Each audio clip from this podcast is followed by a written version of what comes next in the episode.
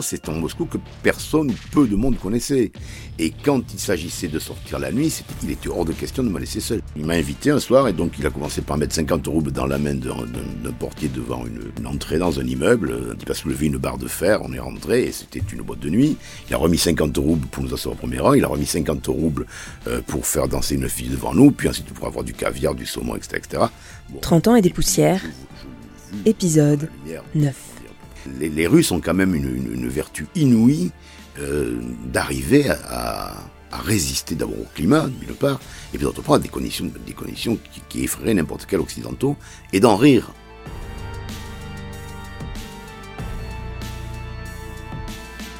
Février 1990. Alors que le bloc de l'Est se réveille sonné de l'année 89 qu'il vient de vivre, Yvarté, grand reporter à Sud-Ouest, s'envole pour Moscou au cœur de la Russie communiste, qui assiste à la mort de ses illusions.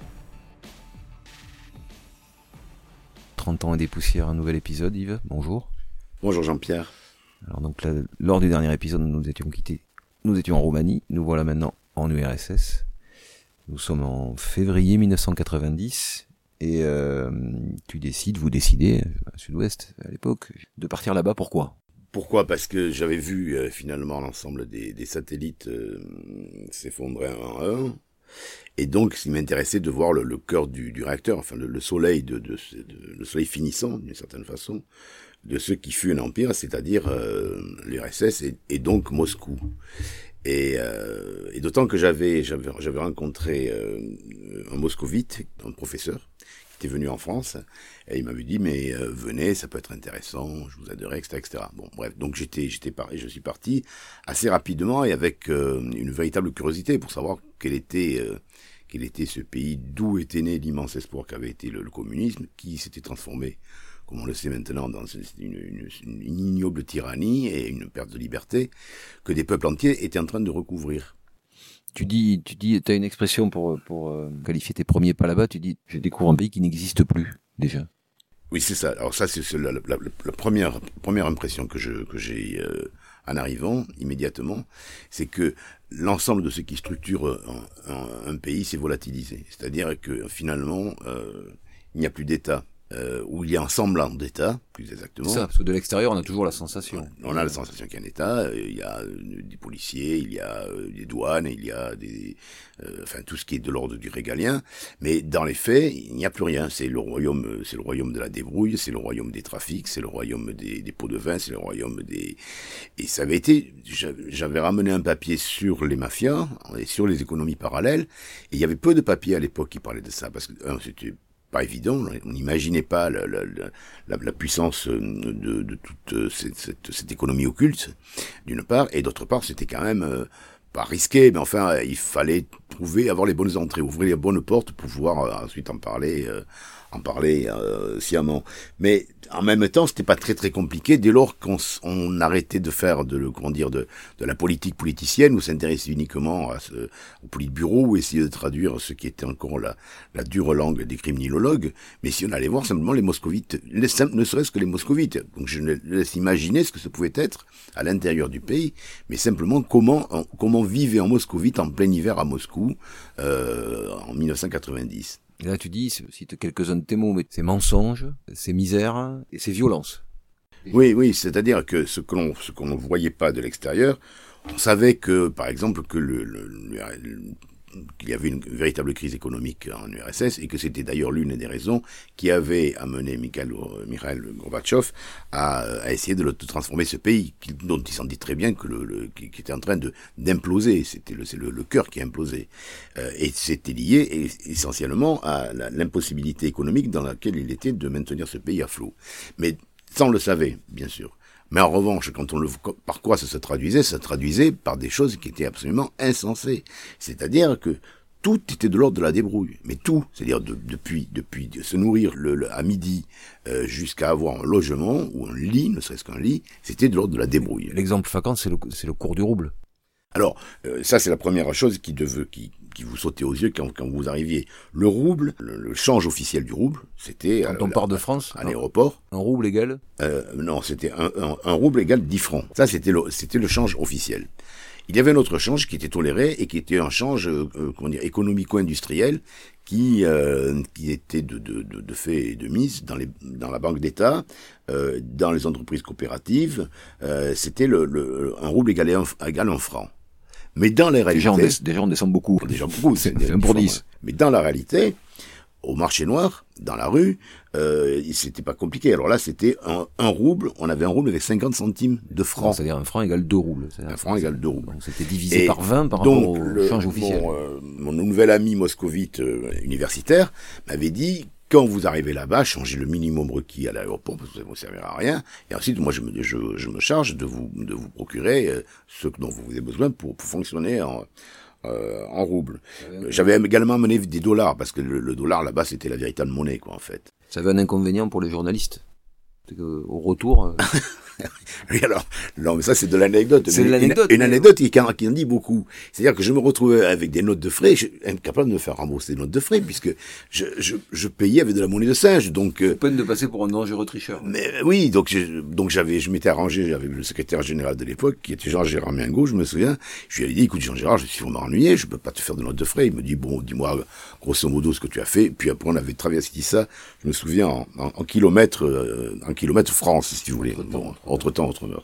Toujours est-il que je me suis retrouvé dans l'impossibilité de pouvoir justifier des dépenses courantes que je pouvais faire là-bas, ou des dépenses parfois somptuaires, dont, je, dont on parlera tout à l'heure, car il a fallu que je remercie quelques-uns des, des étranges personnes que je que j'avais rencontrées là-bas. Alors ce climat-là de violence, de, où tu parles de, de tu parles d'un racisme aussi un peu latent qui remonte déjà. C'est c'est un c'est une image de Moscou. Euh, tu as une image de Moscou à ce moment-là. Euh, catastrophique, quoi, on va dire. Bah, C'est-à-dire, bon, d'abord, premièrement, c'est une mégapole inouïe. C'est-à-dire que Moscou en tant que tel n'existe pas ou n'existe plus. Je, même aujourd'hui, je pense pas que ça a beaucoup évolué parce que il y a des banlieues qui s'étendent à l'infini, qui sont toutes des blocs d'immeubles, d'immenses immeubles euh, gris, euh, pas, pas, vraiment, pas véritablement engageants, euh, et, mais, mais qui comme corollaire, euh, font que pour se déplacer, c'est un, c'est, euh, c'est un parcours du combattant. Parce que euh, pas de taxi, des bus quand il pouvait y en avoir, euh, donc c'était le covoiturage le plus souvent, euh, et mais très souvent c'était une fois de plus la débrouille. Donc naturellement, c'est en Moscou que personne ou peu de monde connaissait. Et quand il s'agissait de sortir la nuit, il était hors de question de me laisser seul. J'avais toujours avec moi quelqu'un qui, qui venait avec moi, qui me, qui me, qui m'accompagnait, etc., etc surtout dans certains quartiers. Et notamment le quartier qu'on appelait le quartier des Trois Gares, où là, c'était euh, c'était le rendez-vous euh, par les trains, arrivés euh, des lointaines banlieues ou voire de la province, euh, des, groupes qui étaient des, malfrats, enfin des, petits loupards, mais qui vous dépouillaient complètement. Ils vous laissaient, euh, ils dans la neige. Ça ne posait pas de problème. Quoi. Essentiellement quand on était un étranger, essentiellement quand on était en occidental, et pire encore pour ce qu'ils appelaient pudiquement les, étudiants des, des pays frères, qui étaient noirs et qui ont, qui ont été victimes d'un racisme dont on ne parlait pas, mais qui était absolument terrifiant. C'est-à-dire que eux, ils étaient en danger de mort. Et ils le savaient. Ils le savaient. C'était la faculté Mobutu, je me souviens.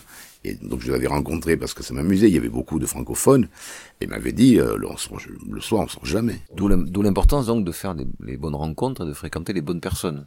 Oui, alors donc voulant m'intéresser d'un peu plus près à cette, à ce, dans cet hiver-là, à l'univers euh, comment dire et de la nuit et de, l'économie de l'économie grise ou trouble.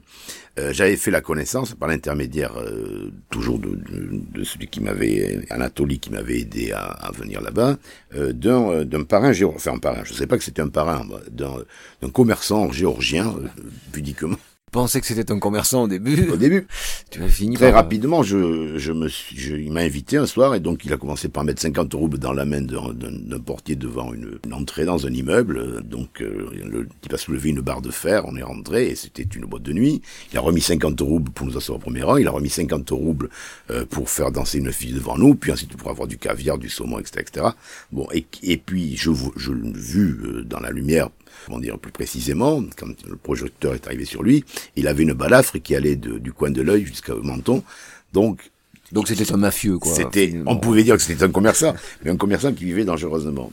Il était très drôle parce qu'il avait, il était très intelligent, il était euh, curieux de connaître la vie à l'extérieur, de connaître la vie de l'Occident, donc il, il m'interrogeait beaucoup. Et son rêve, il avait deux rêves. Il avait son rêve, c'était d'avoir une Volvo grise blindée. Pour lui, c'était le summum de ce qu'il pouvait acheter.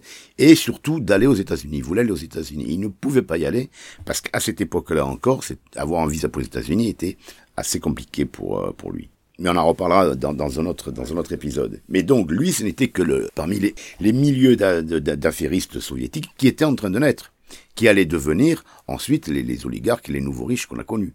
Lui, je ne sais pas ce qu'il est devenu.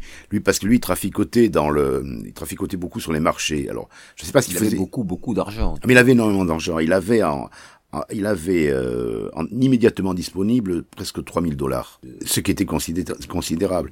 Et si on avait, s'il avait échangé ses roubles au taux officiel, euh, donc euh, en rouble 10 francs, il avait 150 000 roubles, donc ça aurait fait, euh, donc ça aurait fait 1 500 000 francs de, l'époque. Bon, ce qui était en même temps considérable et à la fois monnaie de singe, puis c'était impossible. Et donc, c'était l'un de donc ces, milieux de, petits affairistes, et, lui, il traficotait dans, dans je crois qu'il protégeait des, des marchés, des marchés qui étaient semi-privés. Euh, de, de, du racket, de ceci. Mais c'est lui donc qui empochait la, qui empochait la monnaie. quoi. C'était un protecteur de l'ombre. Ça, c'était un comment dirait une nouveauté, enfin une, une forme de d'émergence de, de, de, de, cette de cette classe caste, je ne sais pas. Oui et non, c'est-à-dire c'était le, le, le c'était le proto-capitalisme qui ne disait pas son nom, qui émergeait dans, dans les décombres de ce qu'allait devenir la Russie. Mais euh, donc, qui commençait par la débrouille à la violence, et qui ensuite s'est euh, changé en, en, homme puissant, dangereux, et, euh, et qui ont prospéré pendant presque 15 ans ou 20 ans, euh, entre les périodes euh, fin de Gorbatchev, début de Helsinki, et, et, et jusqu'à Poutine. Alors ce que tu décris, ça c'est les nouveautés, c'est ce qui émerge, mais il y a aussi beaucoup beaucoup de choses qui changent et notamment des gens qui s'en vont. Déjà les premiers euh, le premier départ, on va dire, de, de, de, de, de l'ancien monde. Alors le premier départ, oui, parce qu'il il avait la possibilité pour euh, les juifs soviétiques, parce que euh, juifs là-bas, c'est, on avait une carte d'identité au nom de juif, ou nom de, enfin bon, c'était une nationalité comme une autre dans l'Union soviétique, et ils avaient la possibilité de repartir, de partir en Israël. Il y en avait beaucoup qui utilisaient ce, cette, ce, ce détour, d'une certaine façon, pour pour quitter l'Union soviétique, tant la vie devenait quand même à ce moment-là extrêmement dure.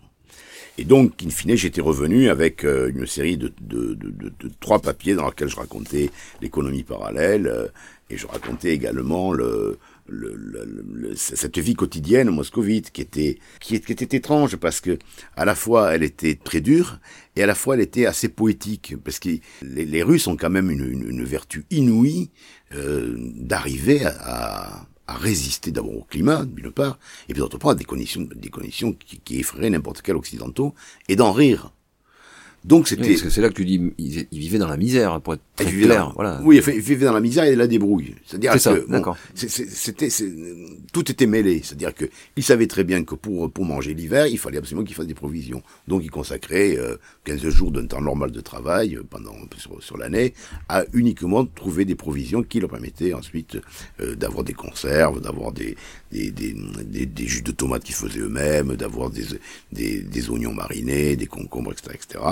Et puis essentiellement le poisson, le poisson fumé, enfin les aliments de base tels, tels qu'on les trouvait. Et ce qui m'avait fait, ce qui m'avait fait beaucoup rire, c'est que à la fin de mon séjour, donc avec euh, des roubles achetés au marché noir, je vais voir mon deux, deux, deux trois personnes qui m'avaient aidé, dont le parrain Sergueï, le, parrain géorgien, et je dis écoutez voilà j'aimerais vous inviter. Euh, je me suis mis d'accord avec le, restaurant, avec le, restaurant et le, chef euh, cuistot de de l'hôtel où j'étais, qui était le, Continental, et euh, il est d'accord pour me faire pour me faire une soirée. Très bien. Je Avec dis, un, un, un, un, rouble, un taux euh, que oui, tu avais rangé, ça, ça faisait partie des fameuses notes de frais que je ne pouvais jamais montrer ensuite. Puisque finalement, moi, ça me coûtait pratiquement rien. Et, euh, et donc, je, le, je leur euh, j'ai dit, qu'est-ce que je mange Je commandais du caviar, du saumon fumé. Euh, et mon, mon géorgien me dit, non, non, non, non, moi, ça, c'est pas la peine. Débrouille-toi avec ton cuisinier parce que je veux des tibones. Et donc, ce qu'il voulait, c'était des steaks. steaks. Et donc, je m'étais débrouillé avec mon cuisinier qui avait trouvé des steaks Et donc on avait fait une, on avait fait un, banquet euh, solide, hein, vraiment euh, solide, avec avec beaucoup de vodka, très peu de vin, mais beaucoup de vodka. Tu parles de poésie, tu racontes aussi que cette époque en, URSS, tu es dans l'allégorie, tu racontes l'anecdote des personnages. Ah, ça oui, ça c'était autre chose. Ça, les personnages, c'était ce qui est, c'était très très c'était une c'était pas une anecdote d'ailleurs c'était euh, caractéristique de la vie une, une réalité terrifiante et sordide ce qu'on appelait les personnages avec l'ironie qui caractérise quand même la, mentalité soviétique c'était les corps que l'on retrouvait euh, au moment du dégel. Au printemps au dégel printemps, au dégel donc vers fin, fin avril début mai euh, et qui, qui étaient tout simplement les victimes de rix de euh, de l'hiver que la neige recouvrait tous les morts de l'hiver. Tous les morts de l'hiver qui étaient en train de dégeler dans le. Alors ça, c'était dans les banlieues, c'était pas au centre-ville. Encore que ça arrivait du côté des euh, des trois gares. Il n'y avait pas assez de neige pour couvrir les Corses là, donc euh, on les retrouvait gelés. Euh, mais il n'y avait pas que des meurtres, il y avait également un ivrogne qui ne retrouvait pas son chemin, qui, qui, mourait dans la neige. Il y avait, il y avait, des morts accidentelles aussi, des morts accidentelles, etc., etc. à cause du froid ou des choses comme ça. Ouais.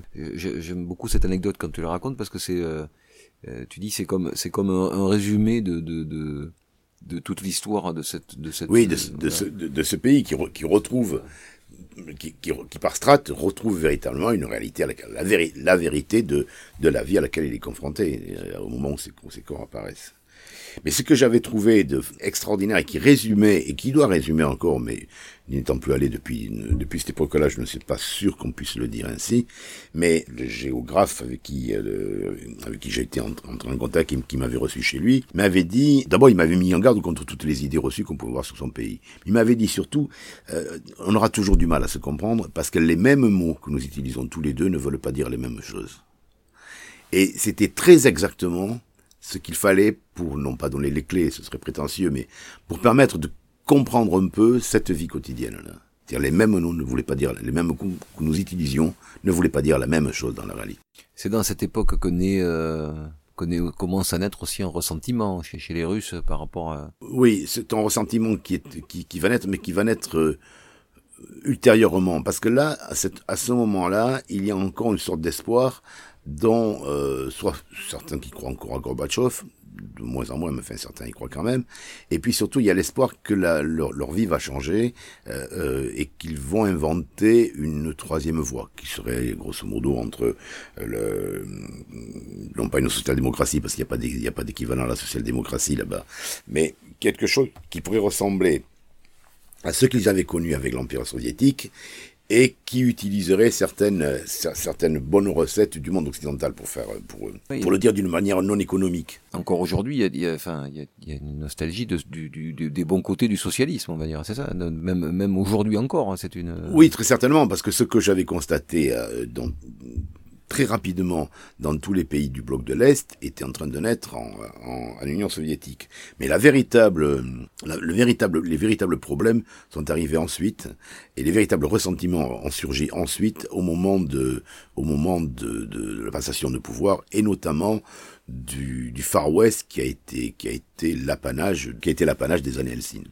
C'est le, le moment où tu y es là, donc en ah, toujours pareil, euh, fin de février 90. Voilà, février 90. Février 90. Euh, tu le, tu le, là aussi, tu, tu le résumes dans ce que tu racontes comme la fin du mensonge, quoi. C'est le moment où, euh, et, et à l'extérieur, et à l'intérieur du pays. C'est-à-dire que l'ensemble, les, les, deux blocs sont en train de, de solder leurs comptes et ils ont rendez-vous tous les deux avec, avec la réalité du monde nouveau qui est en train de, qui est en train de, de naître avec infiniment de naïveté d'ailleurs, parce que je sais pas si, si, si vous vous souvenez de l'époque, c'est l'époque où un chercheur américain, Fukuyama, euh, prétend que c'est la fin de l'histoire. Or c'est faux. C'est faux. Et l'année 89 est le, le, concentré même, enfin on, on l'abordera dans un second temps, et le concentré même de tout ce que nous allons voir ultérieurement arriver, et qui ne peut s'expliquer que par cette année 89, quitte qu'il l'année matricielle, c'est-à-dire que euh, c'est là où, on va véritablement voir, comme pour cette histoire de personnage, après ce dégel qui se produit, véritablement voir la réalité des choses, la réalité des cultures, et, que le monde nouveau, tel qu'on nous l'a décrit, est bien moins simple que celui euh, qu'on nous raconte, et va être beaucoup plus compliqué et beaucoup plus dangereux à, vivre et à, gérer. C'est même pour ça qu'on a eu l'idée de cette série 30 ans à des poussières. Je t'invite à ce que nous nous retrouvions dans le prochain épisode. Volontiers. Toujours en, en l'ex-URSS, mais euh, quelques mois plus tard. À très bientôt. Vous venez d'écouter le neuvième épisode de 30 ans et des poussières. Merci d'être de plus en plus nombreux à nous suivre. N'hésitez pas à nous envoyer vos remarques, vos avis ou vos suggestions à podcast.sudouest.fr. Retrouvez tous les épisodes de notre série, enrichis d'articles d'archives, de décryptage et de cartes, sur le site internet de Sud-Ouest à la rubrique Podcast. Et pour ne pas manquer les prochains, abonnez-vous à Profession Journaliste sur Apple Podcast, Spotify, Google Podcast ou votre application de podcast favorite. À bientôt!